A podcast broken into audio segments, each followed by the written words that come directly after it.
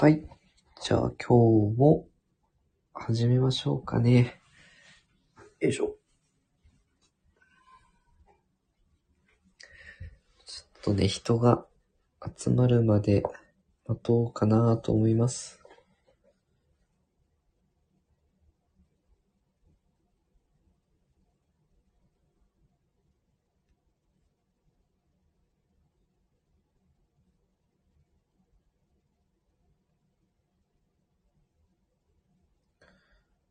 お、いいですさん、ありがとうございます。お久しぶりです。来ていただいて。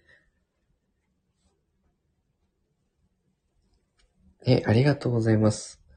どうですか、最近は。何か良かったことありましたかね？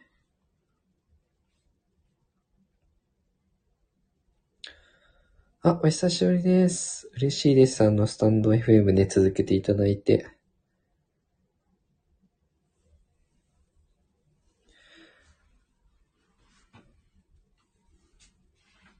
どうでしょう？副業とか、ワインとか、続いてますかね？あ、アイディアね。アイディア欲しいよ。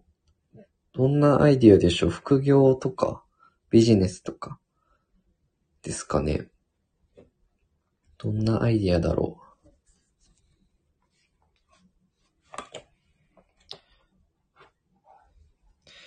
う？ね、アイディア出して手伝いますよ。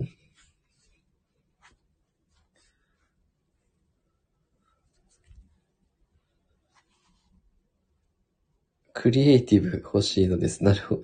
クリエイティブね。クリエイティブは欲しいですね、私もね。うん。アイディアね。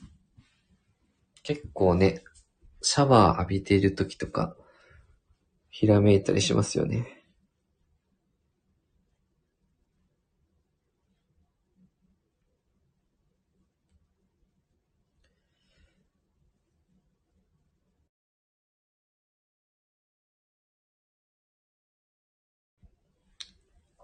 何系のアイディアだろ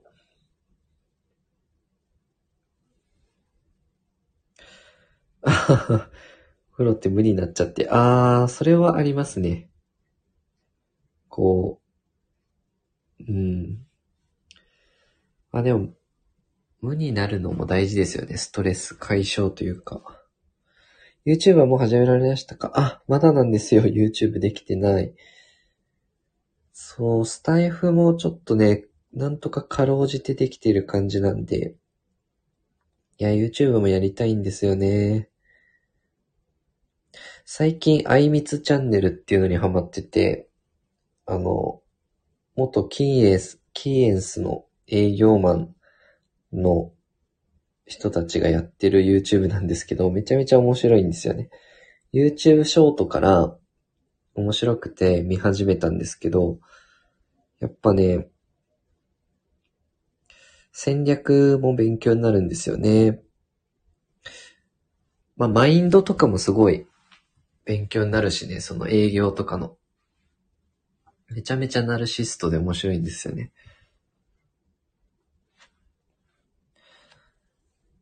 そう、ついついチャンネル登録しちゃいましたね。最初ショートで面白いな、この人たちと思ってみたんですけど、あ、チャンネル名もう一度お願いします。私も見ます。あ、ぜひぜひ。確かね、あいみつチャンネル。あいみつだったかな。面白いですよ。金藤さんっていうのが結構私好きで。いや、めちゃめちゃね、自分に自信があるんですよ、すごく。こう見ててポジティブになれるんで、すごいね、最近、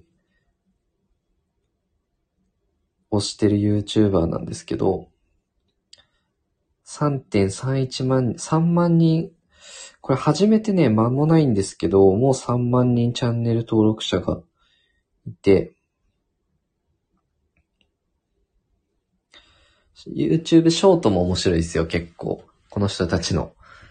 で、やっぱ戦略も勉強になって、ショートで興味持ってもらって、で、普通の自分たちの収録見てもらうみたいな。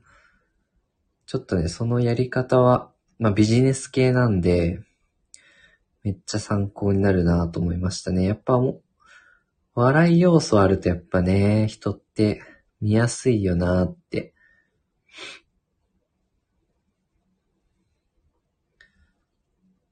うん。ちょっとね、参考にしてるんですよね、ビジネス系で。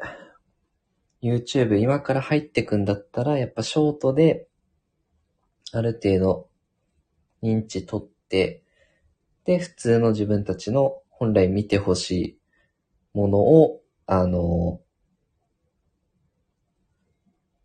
なんだろう。見てもらうっていう。あ、営業力つくのかな？営業力ね、つくと思います。おすすめは、そうだな自分聞いてよかったのはね、自信ないやつちょっと来いってやつだったかな。それは勉強になりますよね。あ、勉強になりますね。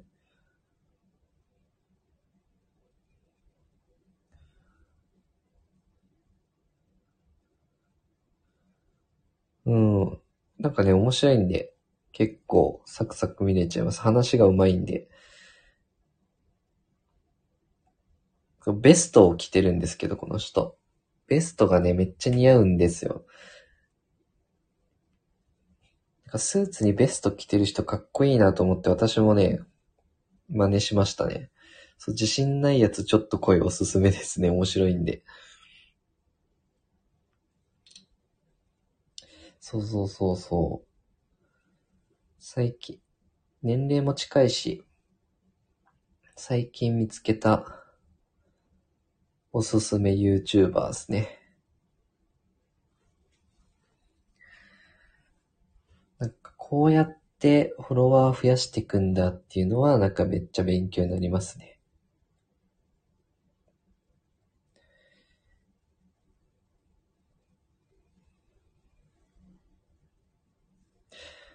あ、ぜひぜひ感想を教えてほしいですね。まあ、癖は強いんでね、好き嫌いあるかもしんないんですけど、私は結構ここまで自信ある人って好きですね。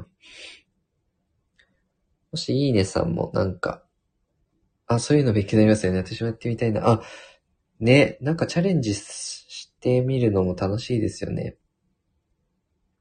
うーん。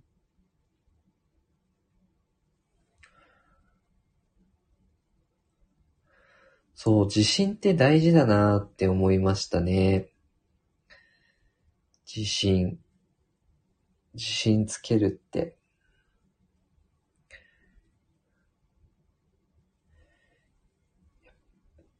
お、ラプソディさん、こんばんは。はじめましてですかね。ありがとうございます。来ていただいて。一曲聴いてって。自称キュートボイス。あ、すごい癒しの声で歌われてるのかな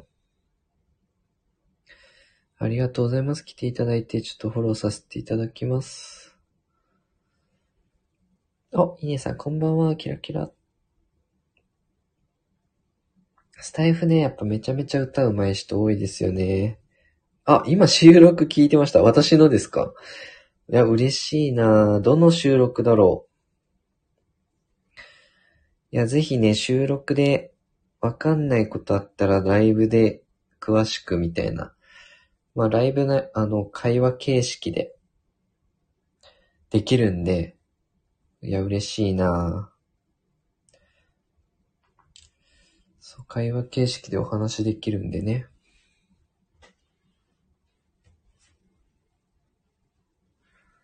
そう、私あの本業銀行で働いてるんで、まあお金系のね、収録が多いんですけど、あ、新社会人。おー、そこか。お金の話じゃないやつね。ちょっと語っちゃったやつね。どうでしょう？ラップソディさんは新社会人の方ですかね。ではなく、もう全然ベテランの方かな。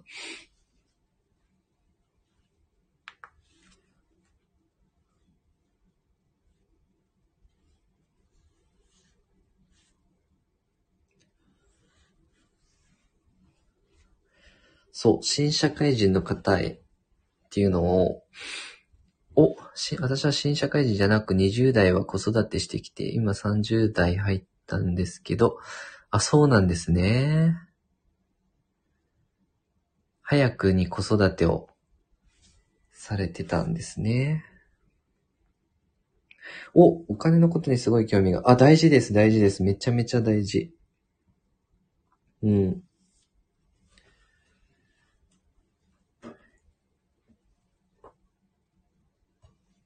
多分ね、20代は、あのー子育てでね、すごいバタバタ忙しかったと思うので、お金のことにすごい興味ね、うん。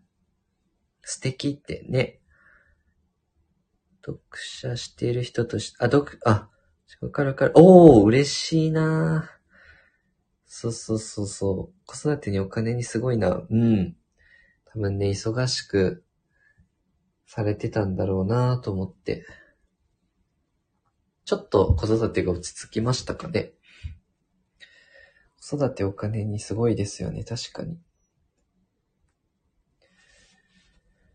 いやー、嬉しいですね。自分の収録にね、あの、共感いただいてね。いや、本当にね、本読んでる、いいねさんもめちゃめちゃ本読んでると思うんですけど、まあ、ラプソディさんもね、おそらく読書家の方なんだろうなと本読んでる人として読んでない人の差ってすごいなって思ってて、私もこの人尊敬できるなっていう人は大抵読書家だったんですよね。すごく仕事ができたり、あの、転職して収、年収をこう、すごい上げた先輩もいたんですけど、あの、やっぱ読書家だったんですよね。なんで、新社会人の人にはまず本読む習慣ね、めちゃめちゃつけてほしいなと。一日一ページでもいいからね、ちょっとでも勉強する時間をね、作ってほしいですね。お、いいねさん、本大好きです。なるほど。いや、素晴らしいですね。そう。新社会人に大切なことね、本を読みまくるっていうのを一つね、紹介したんでね。うん。あ、ミルクさんこんばんは。お疲れ様です。ありがとうございます。来ていただいて。明日はお仕事ですよね。遅くに。ありがとうございます。まあ、もしね、あの、収録の感想とかね、お気軽にいただけるとすごく嬉しいので、なんかこれ役に立ったよとかね、ちょっとそれを参考に、うん、お、ラプソディさん、今まで美容師、あ、美容師されてたんですね。してきたんですけど、少し進路変更したくて、社会の仕組みとかお金の回り方とか気になってきて、自分でオンラインサロンやりたいな。あ、いいじゃないですか、オンラインサロン。いや、本当にすぐ始められるし、あのー、あ、積立 NISA 米株。いいですね。ぜひぜひ、積立 NISA も、せっかくね、国が非課税で運用できる、運用した方がいいよっていうことでね、メッセージだと思ってるんで、アメリカ株もいいと思いますし、ぜひぜひ、あの、円安も進んじゃってるんで、輸入品とかね、物価とかもすごい、多分スーパーとかね、行くと、めちゃめちゃいろんなものを値上がりしてると思うんですよ。なんで、物価ってね、アメリカなんか3月8.5%ぐらい前年より上がっていて、日本今0.9ぐらいですけど、消費者物価ね。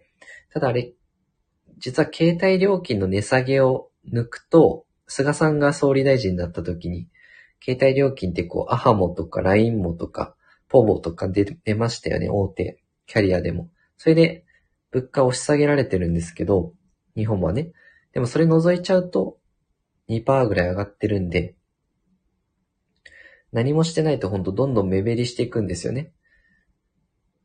なんでぜひ積み立て NISA とかアメリカ株で勉強してみていただいて、ちょっとでも始めてほしいんですよね。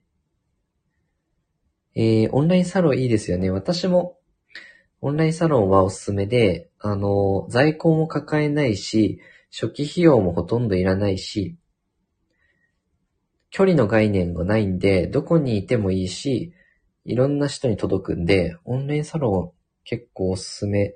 私もね、興味あるし、スタイフも一種のオンラインサロンみたいな、オンラインサロン化できるんじゃないかなって思ってるんですけど。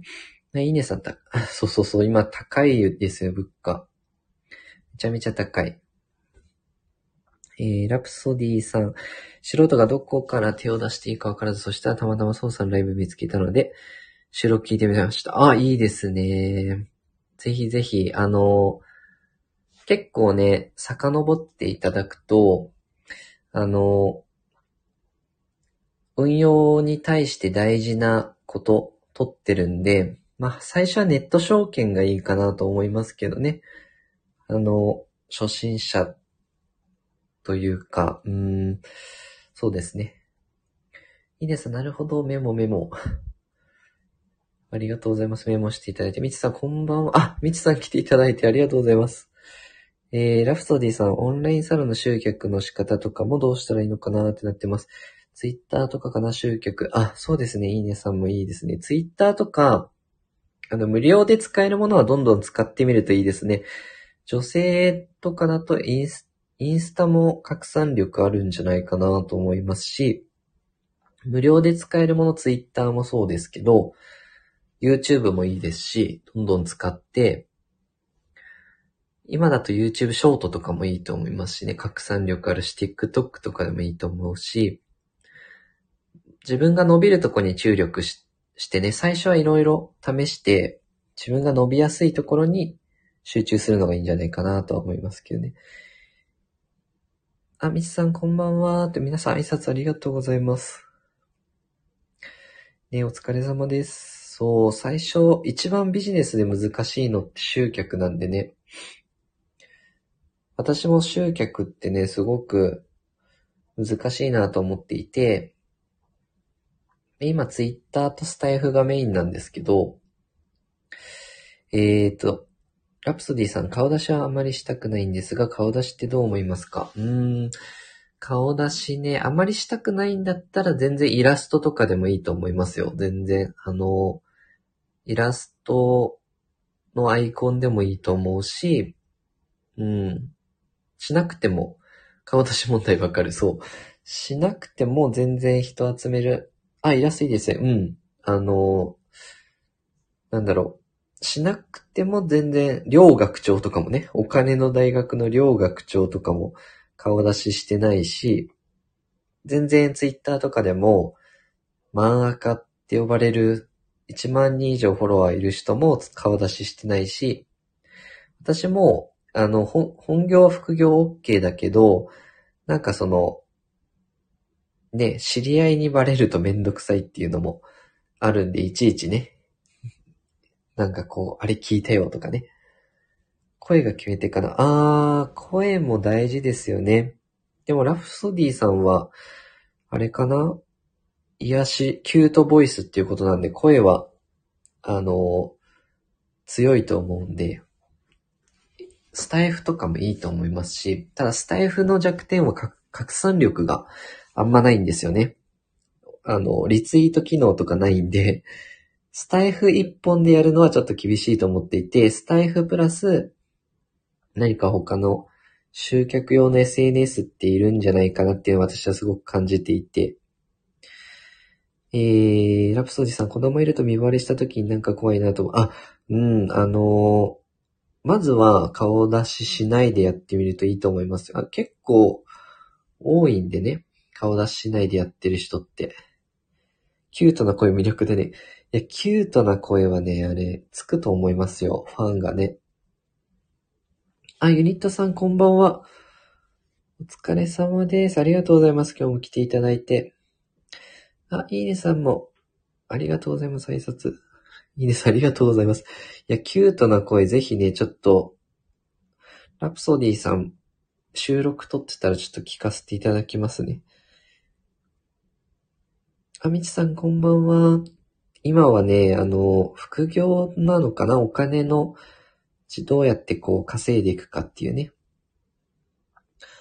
いや、本当に大事で、収入を上げるにはやっぱね、給与を上げていかなきゃいけないんですけど、なかなかね、今、賃金って上が、上がりにくいですし、まあ背景にはあの、日本のね、構造の問題があるんですけど、き、物価は上がってるのに、あの、消費者に価格、価格転嫁がね、ちょっと感感じちゃいましたけど、価格に値上げがうまくできてないっていうのがあって、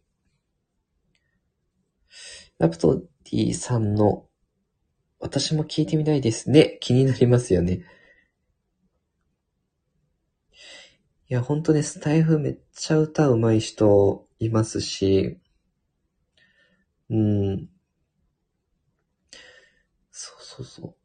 なんで、はい、こう、昇給？給与の昇給って、お、ね、大体の人年に一回あるかないかなんで、それ待ってると、ちょっと時間かかっちゃうんで、副業オンラインサロンとかね、副業してとか投資してとかっていうのめちゃめちゃこれから大事になってくるんで、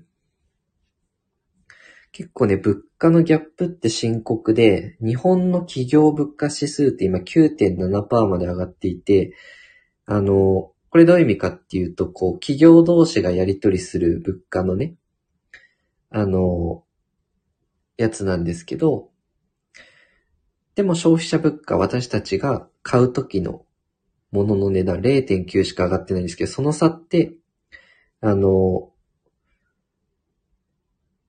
企業が負担してくれてるんですよね。で、そうすると利益が全然上がっていかないので、給与が上げられないっていう、こう、悪い連鎖が今なっちゃっているので、アメリカはね、物価が、企業物価10%上がってるんですけど、消費者物価も7.9とか、3月は8.5まで上がってたかな。その、企業同士の仕入れのやりとりと、こう消費者が買うときの値段がそんなに差がないんですよね。なんで、ちょ日本の方が深刻なんですよね、今。えー、と、ラプソディさん、配信は5月からしようと思ってます。一つだけ収録、あ、一つだけ収録ぜひぜひちょっと気になりますね。そういう時代ですよね。うん、今はね、あ、スミスさんこんばんは。ありがとうございます。前ね、ツイッターにコメントいただいたかなありがとうございますね。あ、いいねさんこんばんは。みつさんこれからオンラインサロンの時代かも。で、オンラインサロンは、あの、やる価値はあるかなと。やる価値はあると思います、皆さん。スミスさん、値段を上げると購入量が減ってる状態なんですか？えー、値段を上げると購入量が減っている。えー、っと、値段を上げると購入量。えっと、ん？値段を上げると。値段、まあ日本人って結構その値上げに敏感で、あの消費税が5%から8%に上がるときとか、8%から10%になるときも、駆け込み需要ってすごいありましたよね。それぐらい結構値上げに敏感なんですよね、日本人って。なんで企業はなかなか値上げに対して慎重なんですよね。そもそもこう値上がりするんだったら買わなくていいか、みたいな感じになっちゃうと、まあ儲かっていかないんで、そうそうそう、確か。結構、日本人はね、シビアなんですよ。値上げに対して。なんで、一方で、値上げした企業がいる中で値上げしなかった企業に、ね、例えば、ここのビールは値上げしたけど、こっちのビールは安いとかってなると、そっちに集中しちゃいますよね。そう、なるほど。そうそうそうそう。ただ、これからは、ちょっとね、いろいろ企業も限界なんで値上げしてはくるかなっていうところで、うまい棒もね、値上げしましたよね。10円から12円。で、唐揚げくんとか、ローソンの唐揚げくんとかも何十、20年ぶりとかでしたっけ何十年ぶりかに値上げしますよっていうね。とか、子育てしてる方とかだと、お、おむつとかね。おむつ、顔のおむつとかも値上げしたりとかね。そう、うまい棒ね、ついに上がっちゃったんですよね。えー、ラプソディさん、子供にお金かかるようになってきて、お金のこと知りたくなりました。通信で FP3 級を取るってどう思いますか？資格は使うかわからないけど、お金の勉強するために3級勉強してもいいかなと。あ、勉強のために FP3 級取るのはめちゃめちゃいいと思いますね。あの、個人のお金の話なんで、個人のお金の話なんで、どれも役立つと思います。税金のこと、不動産のこととか、保険のこととか、投資のことも勉強するし、あの、いいと思います。通信じゃなくても、あの、資格の、なんだろうな。参考書とかでも取れると思いますよ。FP3 級だったら。通信、あの、ちょっと高いと思うんでね。ユーキャンとかね。えー、っと、ラプソディさん、唐揚げくんの値上げやめてほしかった。そうですよね。唐揚げくんまで値上げするなんてね。そう、36年、36年ぶりなのかな？これは。約10%値上がりしちゃうみたいでね。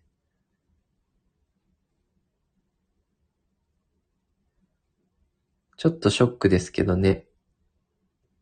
苦渋の決断っていうコメントが。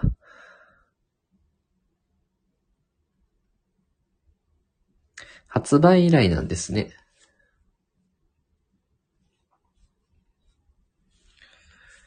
えー、っと、金材と FP 協会あるね。あ、あ、ごめんなさい。ちょっと待って。飛ばしてますね。みちさん、スーパー行くと、どれも、ね、スーパー行くとめっちゃ感じると思うんですよね。魚もすごい上がってるし、コーヒー、パンとか、うん、め、油もすごい上がってると思いますね。生活にね、これを知らずに、ただ、なん、なんか値上げしたなとか、だけだと、もうどんどん使える、自分たちが使えるお金減ってきちゃうんで、こう、なぜそうなってるのかで、じゃあどんなことしたらいいのかっていうのを勉強しといた方がいいと思うんですよね。いいねさん、金材と FP 協会。そうですね。FP って2つあるんで、難易度で言うと私は FP 協会の方がちょっと優しいんじゃないかなと、金材よりね。まあ、どっちを選ぶか自由なんですけど、うーん、FP 協会の方がいいかな。えスミスさん、輸入材料から作られている商品になっているものが値上がり対象だけじゃない。あ、そういうわけでもなくて、あの、そもそも今資源が上がってるじゃないですか。資源高になっていて、あの、ということは、いろんなもの運ばれてきますよね。輸送コストも上がってるんですよね。ガソリンの価格が上がってるので、輸送して運ばれてくるものはほぼほぼ上がるし、包装されてるもの、プラスチックとかで包装されてるものも値上がりしちゃうんですよね。なんで、7割ぐらいの品目は上がってるはずなんですよね。なんで、必ずしも海外から、まあ、円安もあるんで、輸入品はもうもろに値上が、値上げの影響を受けるんですけど、ちょっと背景に資源高っていうのも重なっている。プラス、あの、ロシアとかの問題もありますよね。パラジウムとかっていう、世界シェア1位かな、ロシアがね。あの、銀歯の 材料だったりするんですけど、あの、5月から値上がりしちゃったりとか、車もね、車の材料にもなったりするんですけど、まあ、そういうのもやっぱね、関係しますよね。えー、ラプソディさん10%。大きいですよ、10%って。10%給料が上がる給与が上がるってことはなかなかないんでね。ラプソディさん FP って個人のお金の話なんですね。保険もお金かかるしって思ってました。あ、そうそう、FP ってあの個人の資産、こう提案設計業務なんですよね。個人のライフプランとかを、あの、提案するための資格なので、あの、いいと思います。なので、自分にも使えるんですよね、そのままね。保険も FP で基本は勉強で。そうそうそう、住宅ローンとかも出てくるし、あの、保険も結構、ね、割合多いし、年金とかね、公的年金、国の年金とかも勉強するので、めちゃめちゃおすすめ。FP3 級は、ぜひ大学の必修科目もしくは高校生とかでもやってほしいですね。そう、保険も結構ね、あの、大きな買い物なんで、しっかり見極めた方がいいですね。まず、国の保険のことを知って、そこに、あくまでも民間の保険って足りない分を補うっていう考え方なんでね、かけすぎてしまうのももったいないので。なるほど、とスミスさん言っていただいてありがとうございます。えー、ラプソディさん、えー、イネさん、そうなんですね。イネさん、ラプさん、そうです、そう。そうそうそうそう。個人のね、お金の話なんでね。すごくね、生活に直結するので、うん、損害保険も学びますしね。地震保険、火災保険とかね。仕組みも学ぶし、不動産も学ぶしね。そういえば銀券もいろいろ、あ、銀行業務検定ですかね。めちゃめちゃあります。法務、財務、税務とかね。いろいろありますよ。もう銀行員、資格ね、10個ぐらい取りましたかね。損保。あ、まずで3級やってみます。あ、ぜひぜひ3級やってみてください。あの、仮に試験に、なんだろう。仮に試験に受か、受からなかった、もしくは受けなかったとしても、価値はある勉強する。で、なかなか、硬い、硬い用語で書いてあると思うんですけど、もしわからなかったら、またライブ遊び来ていただいたり、ちょっと私もちょっとずつ収録は撮っていきたいなと思っているので、えー、ミルクさん、今まで保険の意味わからず加入してましたが、コロナで保険おりました。ありがたかったです。あ、コロナ保険入ってたんですね、ミルクさん。よかった。降りてよかったです、無事。今ね、コロナ保険めちゃめちゃ値上がりしちゃってるんで、あの、ちょっといい時に入ってたんじゃないかな、安い時にね。こう、感染者数がめちゃめちゃ増えてるんでね、今ね。えーと、いいねさん、なぜか銀券の年金持ってます。あ、そうなんだ。年金アドバイザーとか DC プランナーとかその辺ですかね。えー、すみさん、値上がりの中で、そうさんが生活の中でこれいらないかなと思うものありますか？生活の中でこれいらないかなか。結構ありますけど、値上がりの中でそうそう、ああ、そうだな。いらないものか。うーん、そうだな。なるべくペットボトルで、あの飲料を買うのをやめたというか減らしてるんですけど、マイボトル持って行ったりとかね。とか、そもそも、あんまり物を買わなくするっていう工夫は大事かな。ミニマリストみたいなね。これなくてもできる方法ないかなって一度、一度考えてみるっていうの大事ですね。何でもかんでも買っていっちゃうよりね。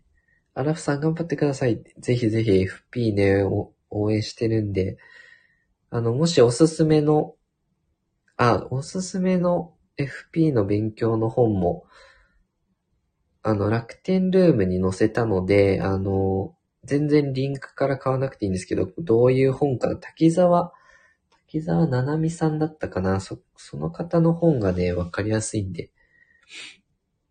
えー、ラプソディさん、積み立て NISA 銀行のお金そのまま移せばいいのかなと思ってるんですけど、合ってます。銀行のお金そのまま。うーん、そうですね。一応、積み立て NISA で買う商品は、投資商品にはなるので、ちょっと普通預金とはまた、あのー、違うんですけど、うーん、まあ、そうですね。そのまま移してもいいとは思うんですが、ただ、一応元本を変動するので、あくまでも余裕資金でやってほしいですね。積み立て NISA ね。えー、と、できればあと銀行預金で移しちゃうより、クレカ積み立てした方がいいので、あの、クレ、クレジットカードで引き落としした方がポイント入るので、銀行のお金を移すよ、口座引き落としよりかは、クレジットカードから、あの、引き落とせる証券会社、マネックスだったり、楽天だったり、au 株コム、証券 SBI ぐらいがいいのかな。楽天はちょっとね、還元率下がっちゃいましたけどね。えー、ハッフルパフさん、えー、明日爆上げする小型株教えてくれるんですか？それはね、私も知りたい。明日爆上げする小型株か。小ば、小型ね。今、うーん、私も知りたい。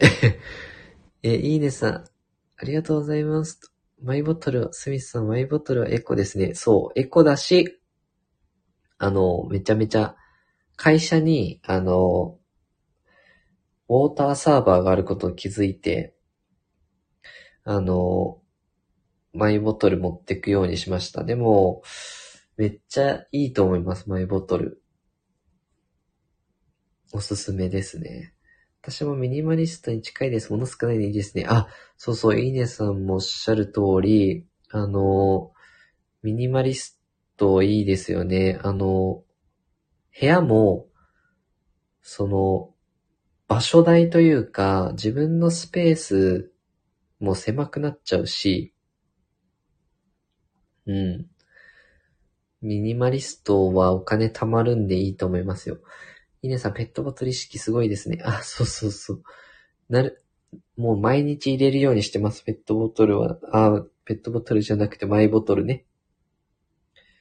えー、明日チェックだね。明日チェックですね。えー、ミルクさんスタイリッシュになりますね。あ、マイボトルね。こう好きなボトルとかだとね、テンション上がりますし、おしゃれなもの持ち歩けるし。ラプソディさん、タンブラー可愛いとテンション上がりますよね。ね。自分、私もお気、お気に入りのタンブラー持ってますよ、今。すごくね、うん、いいですね。あ、ハッフルパフさん、この前話があった稲畑産業とか買っちゃいました。あ、そうなんですね。ぜひぜひ上がるといいですね。これから高配当はいいと思うし、ね、注目されるかなと思うんでね。いいねさん、今あるもの大切にもできるし、あ、そうそうそう、ほんとそう。ほんと必要なものだけになるしね。本当にこれいるかなっていうのを一度考えてみるって大事ですよね。そうさん、ゴールデンウィークはどのように過ごしますか？ゴールデンウィークね、どのように過ごしましょうかね。今のところ、なんかこう、ね、GoTo トラベルとかもね、未だに再開の見込みというか、目処が立ってないんで、うん、どうしようかなって感じもしますけど、やっぱね、いろいろこう、あのー、なんて言うんでしょう。いろいろね、本、読みたい本も溜まってるのと、ま、スタイフとかも収録もしたいし、そうだなそう、いろいろね、副業したいかなって思いますね。えー、ラプソディさん、ふるさと納税もやってみたいんですけど、したことありますか？あ、ふるさと納税ね、ありますよ。ただね、私はね、そこまでメメリットを感じてないんで、返礼品ね、あの、2000円の寄付金でこれもらえたら嬉しいっていうのを見つけたらいいのかなって思うんですけど、節税効果で言うとそこまでふるさと納税は、イデコとかの方が節税効果が高いかなとは思いますけど。あ、いいねさんお休み。自然の中とかの、あ、グリーンエクササイズというかね、自然はめっちゃストレス発散になるので、それはおすすめの過ごし方ですよね。私もこう自然にね、行ってみようかな。うん。山とか海とかね。太陽を浴びるのめっちゃいいらしいですしね。日光浴は健康にかなりいいので。やっぱ働き続けられるための肉体というか、めちゃめちゃ大事だと思うんで、えー、いいねさん、緑、ね、緑の中で読書とアイディア時間。いや、それはめちゃめちゃいいですね、緑。うん。めっちゃいいと思います。私最近、というか今日ね、iPad mini 6第6世代を、に買い替えたんですよ。機種変更というか。ミニ5使ってたんですけど、ようやく乗り換えをして、今日ね iPad を売って、新しいのにしたんですけど、あのー、めちゃめちゃ軽くて、画面もでかくなって、Apple Pencil も使えて、で、Kindle とかね、これですごい読みやすくなったんですよね。新聞とかも。あのー、めちゃめちゃおすすめ。私は好きですね、この感じ。軽いしね、どこでも持って行きたくなっちゃう。えー、ラプソディさん、あと、米株変動があって、そのまま放置でそこの株の商品が届いたりでお得って、調べてたら出てきたんですけど、そうなんでしょうか。うーんと、そのまま放置で、そこの株優待アメリカ株に優待はないかな？あの、日本株だったら、優待が届くけど、アメリカはね、あの、アメリカは少ないというかほとんどないんじゃないかな。日本株だったら優待ってありますけどね。株主優待って。ラプソディさん、公園で読書いいですよね。あ、公園で読書最高。うん。日浴びながらね。いいねさん、いいな。さっきネットでそれ見てたばかり。おーめちゃめちゃ奇遇ですね。いや、私もずっとね、買い替えたかったんですけど、やっぱね、セルラータイプがおすすめですね。Wi-Fi よりもね。あの、5G が、あの、5G がめっちゃサクサクで、いいです、本当に。いや、買い替えてよかった。えー、っと、そんなにすごいですね。そうそうそうそうそう、めっちゃいいです。あの、私結構新聞とかスマホで読んでたんですけど、読みやすいめちゃめちゃ。あ、みーさんこんばんは。お久しぶりです。来ていただいて。ありがとうございます。嬉しいです。ぜひぜひゆっくりしてください。えー、いいねさん、ラップさんの緑の中で歌も良さそう。いいですね。緑の中で歌歌うのね、めっちゃストレス、あのー、ね、解消になりそうですね。えー、いいねさん、こんばんは。挨拶ありがとうございます。えー、ラプソディさん、優待わかります。米アメリカ？米ってないんですか？それともアメリカかな？アメリカはね、あの、優待文化ってないんですよ。あの、日本株の文化なんですよね。米は聞いたことないですよね。そう。そうそうそう。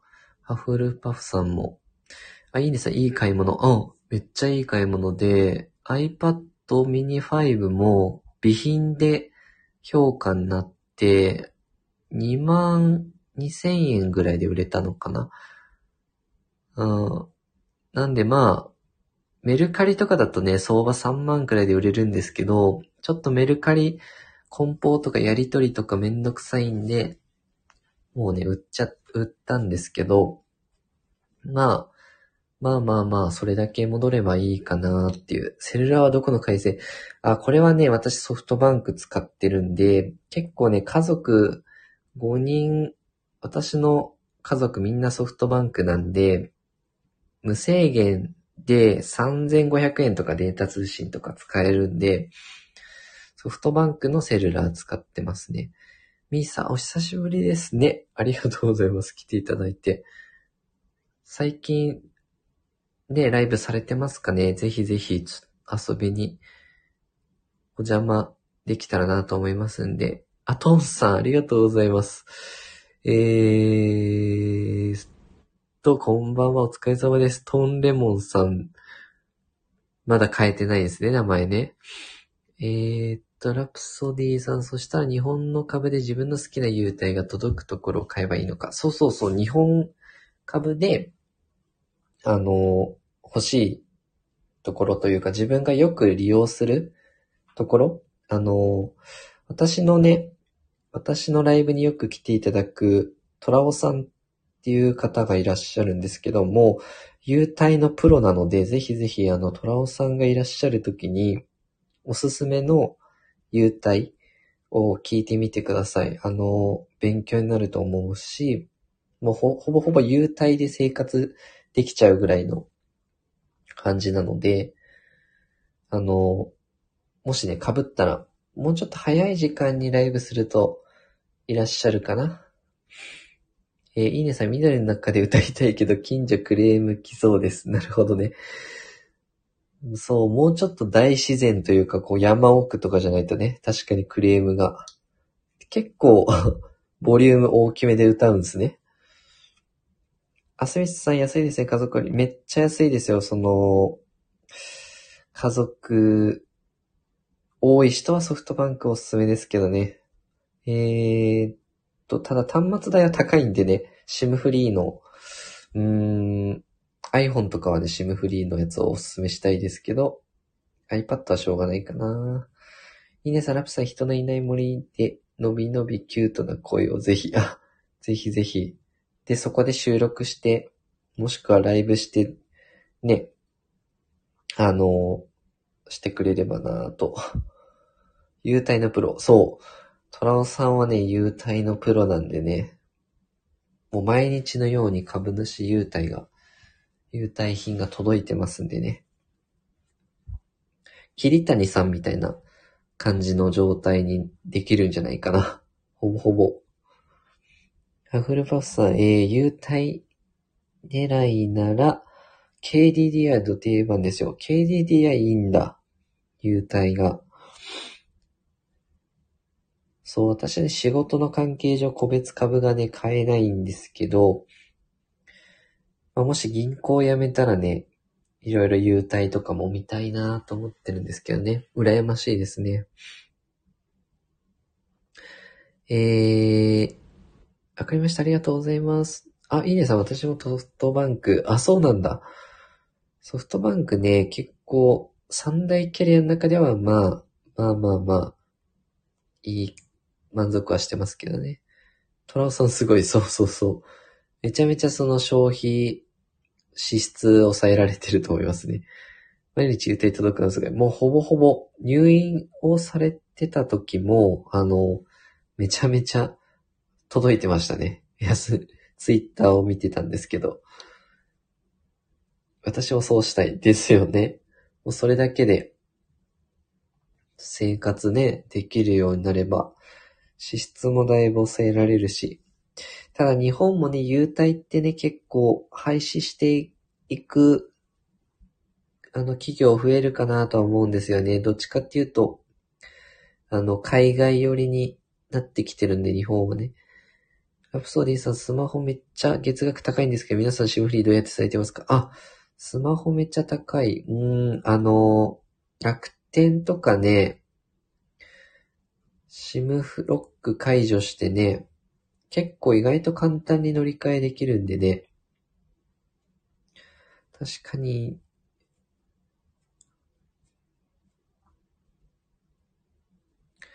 いくらぐらいだろう ?1 万くらいいってるんかな？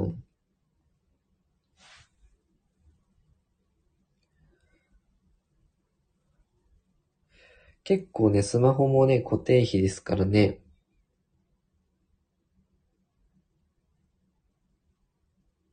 あ、1万余裕でいってます。あ、じゃあ結構いってますね。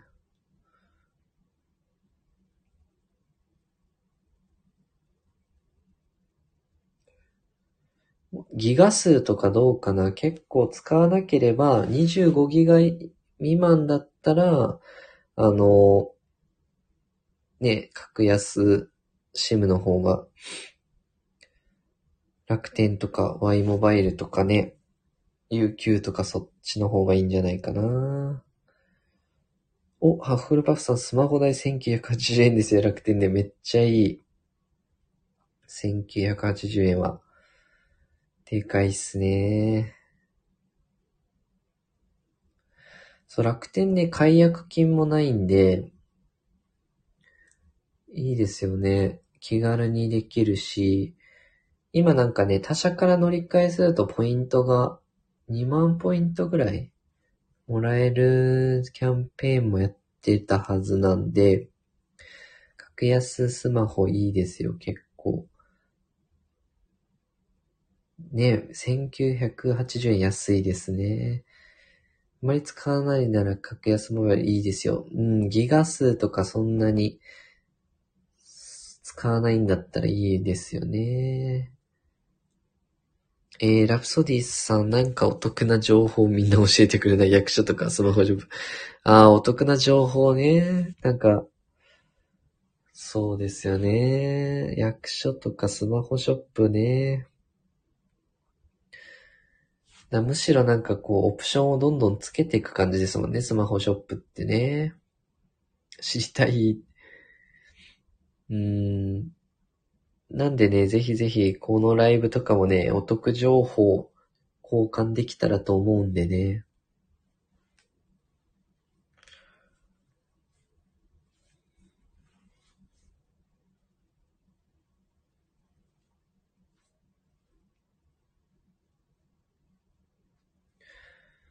うん。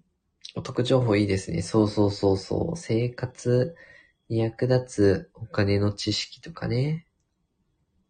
そういうのをね、シェアしていきたいし、こう、そういうのが話せる場所になるのを目指してるんですよね。iPhone で SIM フリーしてますか？あ、SIM フリー。あ、私はね、ソフトバンクの使ってるんですけど、全然今だったら SIM フリーの iPhone の方がいいんじゃないかなと思いますね。結構ね、入荷待ちになってるかもしんないけど、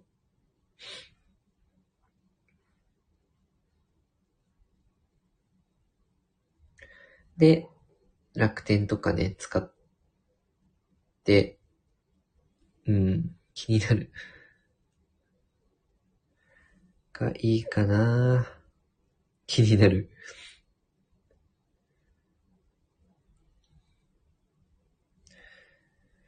そうそうそう。今ね、なかなか、結 Apple Store で iPhone で SIM フリー買って SIM をぶっ刺す。そうそうそう。あ、それがいいかな。その家電量販店とかでもいいと思うし、SIM フリー買って、ポイントつくしね。ポイントつけて、で、楽天の使うと。で、箱ね、意外と iPhone の箱とか、充電器とか持ってる場合は、あの、未開封というか使わない方がよくって、箱と充電器の紐とか、あコードとかね、あれ、取らずに他に充電器持ってれば、他で使っといて、その、付属品があると高く売れるんで、ぜひね、iPhone の箱捨てずに箱と充電器とかね、使えるんだったらそのまま残しといて、すると、売るとき、次新しい iPhone にしたいなってなったときに高く売れるんで、残しといた方がいいですよ。箱と、充電器と。あ、取ってある。そうそう、めっちゃね、大事。それで、に、ね、2、3000円ぐらい変わってくんじゃないかな。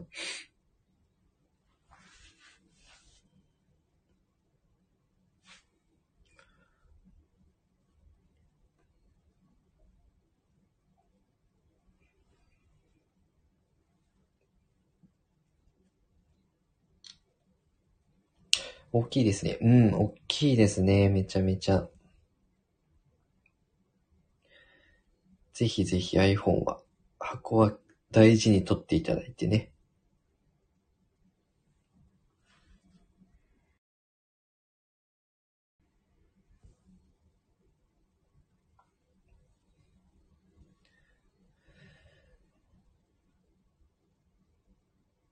あ、iPhone 14かな。まだかなんで、9月にありますかね。発表というか、あの、新作出ますかね。私もね、iPhone 14で、14出たら乗り換えたいですけどね。うーん。結構ね、私スマホは重要視してて、さ、作業も多いんでね。なんで、なるべくいい端末使いたいっていうのはあるんですけどね。まあこだわりない方はね、SE とかでもいいのかなと。5G 対応したしね。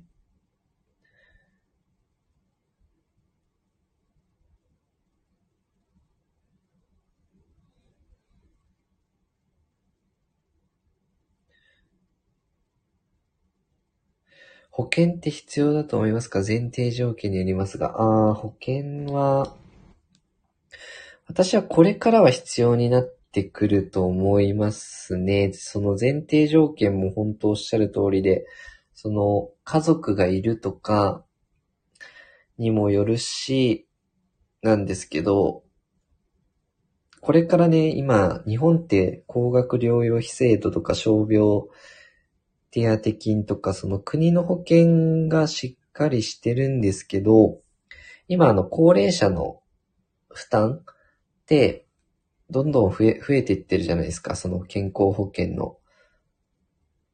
やっぱり、あの、今はい、らなかったとしても、少子高齢化ってもう明白なので、どんどんどんどん割合、あの、良くならないと思うんです。改正になっていく可能性あるんですよね。国の保険って。なんで、しっかり自分のために、自分が払った分は、ちゃんと自分のために保険が支払われるっていう民間の保険ってこれからは重要になってくると思うので、私はね、必要だと思いますよ。あの、どうしても、今日も新聞に出たか、出てたか、生産年齢っていう、生産年齢人口減ってますよとかっていう話あるんですけど、やっぱり現役の人、働く人が、あの、減っちゃうと保険料収入も、健康保険の方もね、減ってきてしまうので、今の状態が維持できるとは思わないんで、民間でちゃんと準備しとくっていうのは大事だと思いますね。えーっと、ラプソディさん、メルカリでも iPhone 売ってますよね。電化製品だからあんまり買わない方がいいって聞いたけど、新品未開封なりかなと思っちゃいます。あ、メルカリね。メルカリでも気にならない方はいいんだろうけど、私はちょっとメルカリでは買いたくないなっていうのはありますけどね。でもなんか、全然気にならなかったらね、いいんじゃないかなと思ってますけど、なんかね、本当にね、未開封だったら全然いいのかなと。ねさ、保険医療と癌ってやつ書いて、あ、うん、医療と癌ね、癌も結構意外とお金かかっちゃったりするんでね、自由診療とかね、その公的保険が効かない部分ね、あの、例えばその、ゲノム診療とかで、そのアメリカに、私のお客さんでいたんですけど、こう、自分に効果のある抗がん剤を調べるだけで40万とかね、しちゃったりして国の健康保険効かないっていうところで、で、その人は保険入ってたんで、がん保険降りたんですけど、うーん、そうそうそう。まあそういうこともあるので、ガンとかはね、手厚く私はいいとは思いますけどね。皆さん、事故や病気は突然やってくるしな、病気してからだと入れない。それもありますね。突然ですからね。うーん。ただ、あの、なんだろう。あれなんですよね。まあ、預金がしっかりある人だったらいいんですけど、預金がね、今の状態病気になっちゃったらまずいっていう人はね、保険入っといた方がいいと思いますけどね。トンさん、えー、今のような予算今後も組めると思いますか？うーん、難しいと思うなちょっとあの、物価がね、物価が上がってきてるんで、あの、日本もね、金利上がってくると思うんですよね。今も徐々にこう、アメリカの金利が上がるにつれて、日本の長期金利もね、上がってきてますけど、な、そうなってくると、金利が1%上がるだけで、何兆円だっけな。結構ね、利払い費っていうのが増えちゃうんですよね。3.7兆ぐらい増えちゃうのかな ?1% 上がるだけでも。うん、結構ね、しんどいと思うんですよね。えー、イネさん、国と会社が助けてくれないところで確率高いとこは入った方がいいと思う。ああ、そうですね。癌はね、二人に一人はなるって言われてるんでね。もし癌家系の方とか、だったら、入っといてもいいのかなとは思いますしね。あの、癌の治療ってね、やっぱ長いんですよね。その、抗がん剤治療とかも、ね、3年から5年ぐらいかけてこう、通院して治していくっていうので、結構、高額療養費で、ね、7万、8万とかに抑えられちゃっても、抑えられたとしても、月、毎月7万、8万払っていくのって結構しんどいじゃないですか。それプラス、あの、収入とかも落ちると思うんですよね。治療に専念するっていう面で。なんで、収入補填のためにもあると安心だとは思いますけどね。えー、いいねさん、ゲノムとか、免疫細胞治療とか、そうそうそうそう。そうなんですよ。ラプソディさん、自分に合った抗がん剤って探せんでし知らなかった。あ、そうですね。パネル診療というか、その、自分に、あの、合った抗がん剤は探せますね。うん。まあ、最初はね、そうそう、いろいろ種類があるんでね。えー、っと、これから 今10年見るらしい。ああ、そうですね。金利は上げられませんね。そう、なかなか今金利は、日本はね、上げられないんでね。うん、その、賃金が上がってこないとなかなかね、こう、みんな住宅ローンの金利も上がってきちゃうと、みんな節約しちゃうんでね。うん、黒田っちに頑張ってもらうしか。黒田さんはね、多分政策を変えないと思うので、次の、次の総裁に期待ですかね。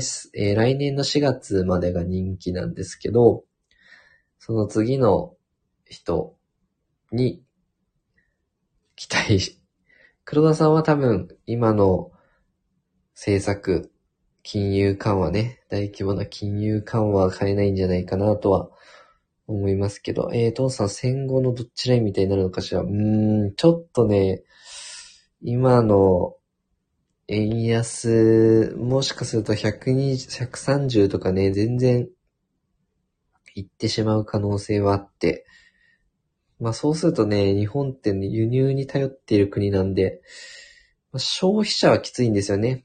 うん。結構厳しい。いいねさん、えー、保険も投資もお財布忙しい。そ うそうそうそう。保険も投資もでいろいろ考えることありますよね。個人の人って。なんで、まあ保険は保険で、本当あの、リスクヘッジなんでね、こうなってしまうと困るっていう面で入っとくもんなんで、損得というよりかは、そうなってしまった時に、こう、対策を取るっていう考え方、リスクヘッジなんでね。投資はね、あの、うん、投資はもう増やすって感じですけど、考え方が違うかなっていうのが。えー、今は抗がん剤も進化してますね。そうそうそう、いろいろありますからね、抗がん剤もね。えー、ラプソディさん、おばあちゃん、それにして、それしてたらって思っちゃいました。お医者さんも、あ、そうなんだ、ラフソディさんのおばあさんは癌にかかってたんですね。こっちが情報持ってないと、いい情報あまり出してくれないですよね。子供が病気した時あったので、それからはめちゃくちゃ調べて病院行ってます。あ、めちゃめちゃ大事ですね。あの、セカンドオピニオンとかもあるし、いろんな人の意見聞くのも大事だし、うーん、本当に、ラプソディさんもすごく、ね、まあ、そっからね、めちゃめちゃ調べるようになったっていうことなんでね、諦めたくないですよね、いろいろね。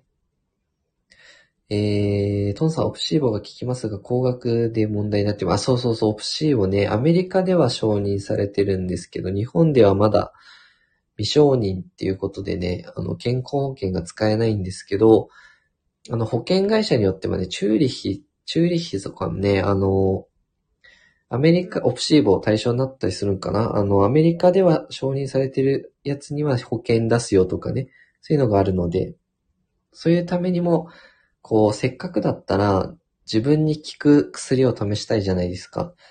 そうなった時に選択肢として、もし保険があればね、もう、安心して治療に専念できるんで、そういう意味では、あってもいいのかなと思いますね。えー、いいねさん保険入ってないで、病気してお金困って投資は見たくないから安心持って投資に専念したい。そうそうそうそう。あの、その考え方大事だと思うんですよね。ある程度土地区があるなら、あの、保険っていらないと思うんですよね。その、何かあった時も預貯金でカバーできるんだったら大丈夫なんですけど、その今、初期、貯蓄を作ってる、まあその資産形成で自分が倒れたらまずいっていう状態の人には、リスクヘッジとしてね、持ってってもいいんじゃないかなと思ってますけどね。えー、イネさん今対象になりましたよね、一部。あ、一部ね。あー、でもまだね、まだ高いですよね。うーん、どんどんね、広がってほしいですけど、うーん、丸山ワクチンってどうなったのかしら。丸山ワクチン、どうなったんでしょう？丸山ワクチンってなんだ？そう、日本そうそうそうそうそう。日本のね、コロナもそうだけど、ワクチン開発急いだ方がよくって、あの、ね、海外製モデルナとかファイザーとかに頼っていると、どうしても輸入が増えちゃうんで、それもこう、円安につながりやすくなったりしちゃうんですよね。えーっと、自分で調べるの大切ですね。めちゃめちゃ大事ですね、自分で調べるの。うん、めっちゃ大事ですね。えー、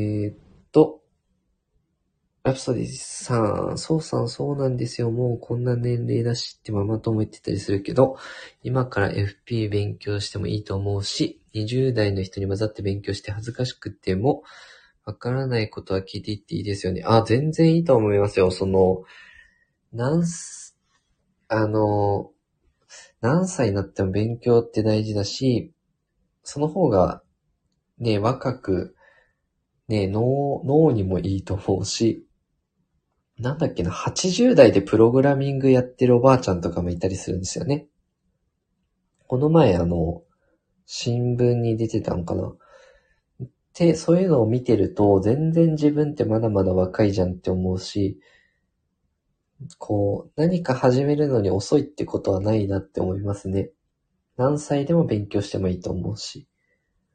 もう諦める、諦めですよね。もったいない、本当に。確か昔何千万。いいねさん、そうなんだ。何千万もしたんですね。塩野義さんってどうなってますか？塩野義さん待ってた。あ、そうそう。日本製ね、全然、まだまだ、まだまだ出てこないですね。えー、みちさん、お金も投資もいろんな情報に振り回されてしまうから自分で調べて勉強するのはいいですよ。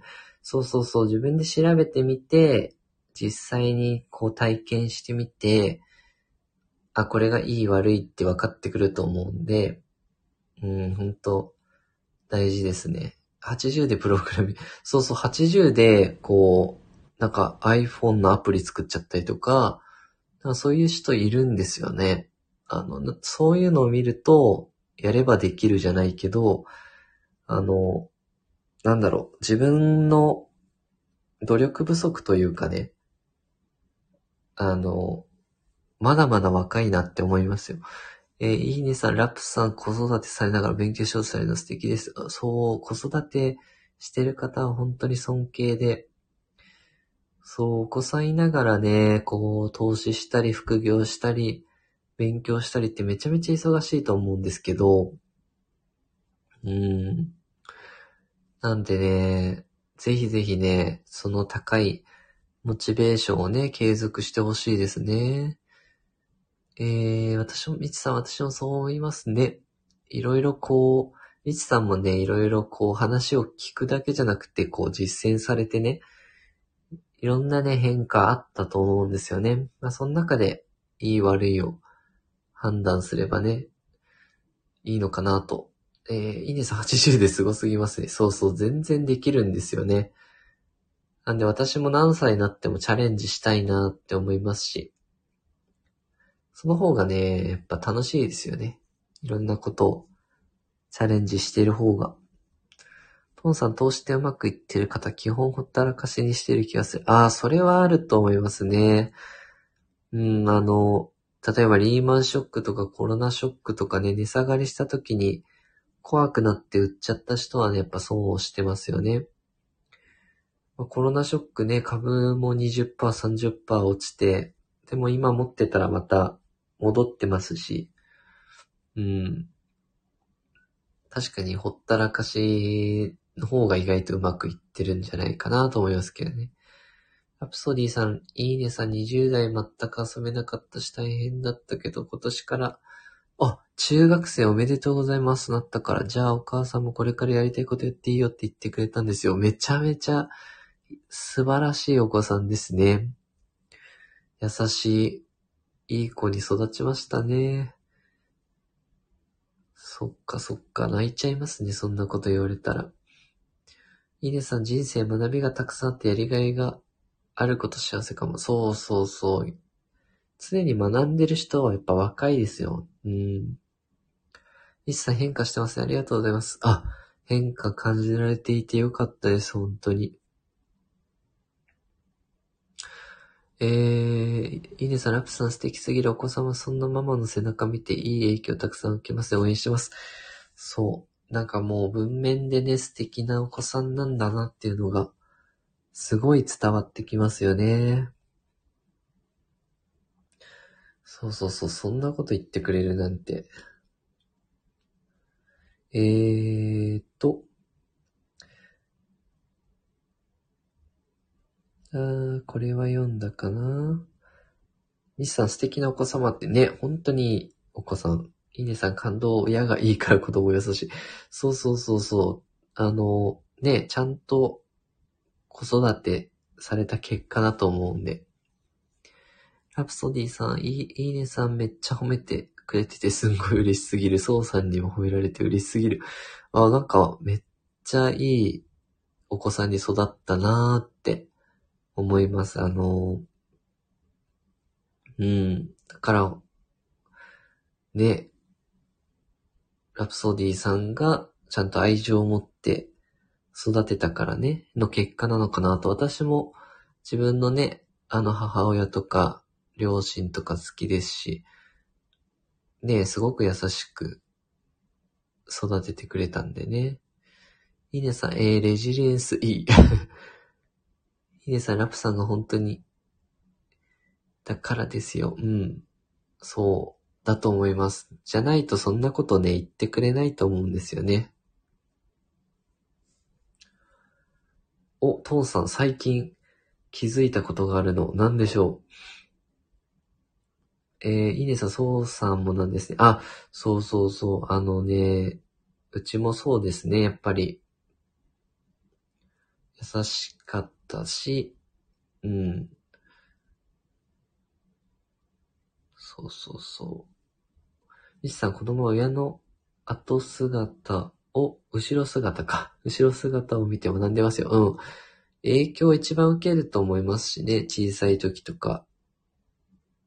そう、大きくなるとね、中学、高校生になってくると、やっぱ周りの友達とか、あの、環境の影響はやっぱ受けると思うので、ぜひ、お子さんの環境整備はね、してあげて、ね、あげた方がいいのかなとは思いますけど、でもそんなに、ね、そんなこと言ってくれるお子さんに育ったらもうね、大成功というか、うん。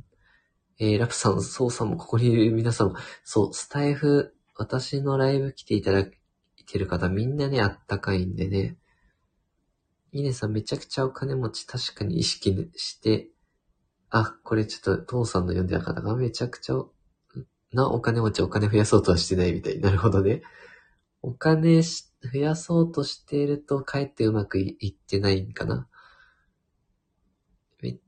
確かに意識してなさそうですね。好きなことやってたら稼げたのかな。イーロン・マスクとかもね、自分が好きなことをやってる感じしますよね。なんかこう戦略的にお金稼ぎたくて、うん、やった感じでもないですもんね。ラプソディさん、私いい親ではないかもだけど、普通にお母さん最近これが辛いとか、ママ友にこんなこと言われて悔しいとか言って泣いってたら、大切にしてくれるようになりました。おー、そうなんですね。なるほど、なるほど。悔しいとか言って泣いてた。えー、めっちゃ優しいお子さんですね。みちさん、人柄人徳。で、人柄、ね私は思いましたけど、やっぱこの人から買いたいとか、この人から、ね、あの、サービス受けたいとかってありますよね。皆さん、皆さんも素敵。そう。もう皆さん人柄が良くて、うん、こういう、この環境を維持したいですけどね、なんか、うん、このあったかさでね、えラプソディさん、環境整備、今とても難しいんですよ。スマホのいじめが、あ、スマホのいじめがあるんですね。結構ね、そう、スマホでね、ありますよね。いろいろね、ネットでね。確かにね、ま、前とは違いますよね。私たちが。学生の時とはね。えー、いいねさん、ラプさんのお子様、なんていい子なの泣けてきます。ね、泣き、泣けてきますよ。えー、トンさん気にしてるのは宗教みたい。あ、宗教、信仰とかね。信仰、何かこう、自分が信じてるものとか、そういうのがあるのかな。イネさん、スマホいじめ怖いですね。えみちさん、ありがとうございます。ねスマホい、ねいろいろありそうですよね。こう、誰々ちゃんにブロックされたとかね、ちょっと、こういろいろありそうですよね、今の学生さんはね。トンさん何を信じるか存在の基盤になるものみたいなもの。ああ、何を信じるかっていうのは結構大事なんですかね、やっぱり。自分が信じてるものとかね。いえいえ、いいねさん、操作穏やかなイメージで私たちも落ち着きますね。お、そう言っていただけると嬉しいですね。なんかそういう穏やかな空間になればいいですよね。なんかね、こう、職場と、とかね、リアルなこう友人とは違う、なんか別のコミュニティになればね。えー、ミスさん、スマホ、いじめってあるんですね。うん、今の学生さんはね、あの、うん、あると思いますね。えー、ラプさん、ソウさんの来る、えー、方々は素敵な人ばかりなので安心して話されてくださいね。あ、そう、ほんとそれはね、私も思うので、なんかこう、ね、誰か困ったことあったらみんなでこう、解決してくれるというか知識をくれたりとか、こう真剣にね、アドバイスしてくれたりとかね、するので、ぜひぜひ。そう、今んとこね、この人、嫌だなーっていう人来たことないんですよね。こう、あともう少し、あと1ヶ月で1年になるんですけど、本当に素晴らしい方ばかりなのでね、安心して話してほしいですね。うん。ぜひぜひ。いらっしゃらないですね。そうそう、みちさんもね、あの、結構初期の割と早い段階から私のライブ来ていただいてますけどね、本当にいないですよね。そういう、こう、なんだろう、人を責める方というか、うん。なので私も安心してきてます。そうそうそう、安心できる環境でね、本当に良かったですけど。でもスタイフにいる方本当に素敵な方多いですよ。うん。イネさん1年ですか？おめでとうございます。そう、ちょうどあと5月11日かな？で1年になるんで、そう、みちさんね、割と早い段階からね、あの、ライブ来ていただいてますかね。そう、なんで、もうそんな変わった方あんまりいないんでね。長いでしょうかね。うん。みちさん、トラオさんとかは、だいぶ初期から、あ、入っていただいているイメージ。トンさんとかもね、結構長くから来ていただいてるかな。ラプソディさん、学校では普通だけど、グループライン作って、A を省いてグループ、A と B を省いてグループ、今度は A と B と C を省いて、グループ作って今日はこのグループって選んでやってるみたいです。なので、理由をつけてまだスマホを出す。あ、そうなんだ。うーん、スマホ、そうだよね。そのグループに招待されてないとかでまたなんか、ショックを受けちゃうんじゃないかな。でもそんなにね、そういうこう、ね、いじめとかする人はね、もう、うん、なんだろうな、相手にしなくてもいいのにって、そんな人に好かれなくてもいいのにって思いますけどね、本当に。嫌われる勇気ですよ、本当に。あの、一時期話題になりましたけどね。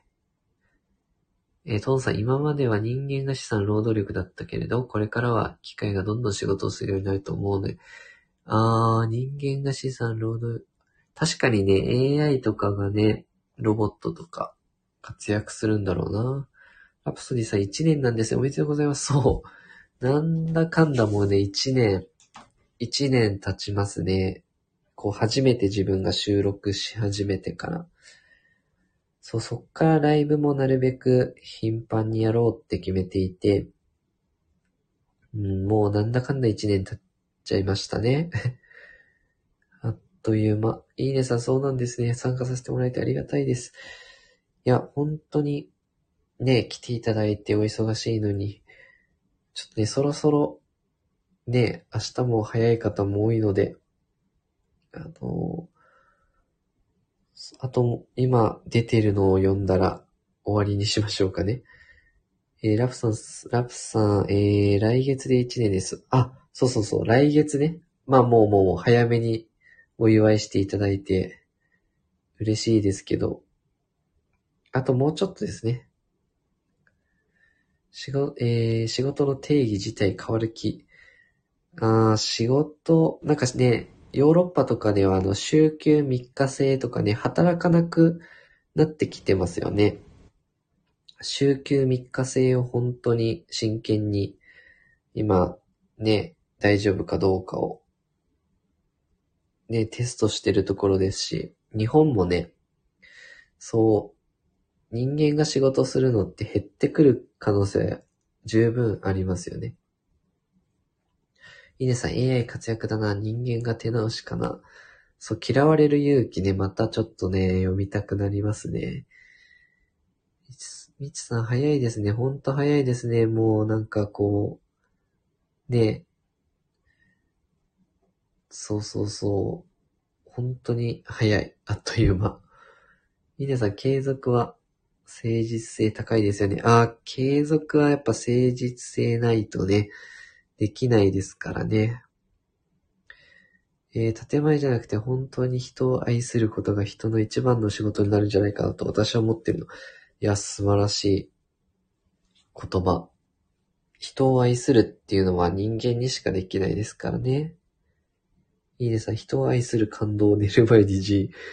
そう。最終的に大事なのはね、そういうことになってきそうですよね。うん、おっしゃる通り。ではでは、あの、皆さんの睡眠時間を奪ってしまうのはいけないので、今日はね、ちょっと長いライブになっちゃいましたけど、ありがとうございます。皆さんのおかげですごく盛り上がりましたんでね。今日もね、ありがとうございます。あ、こちらこそ遅い時間までありがとうございました。ではではありがとうございます。皆さんおやすみなさい。ゆっくり休んでください。お疲れ様でした。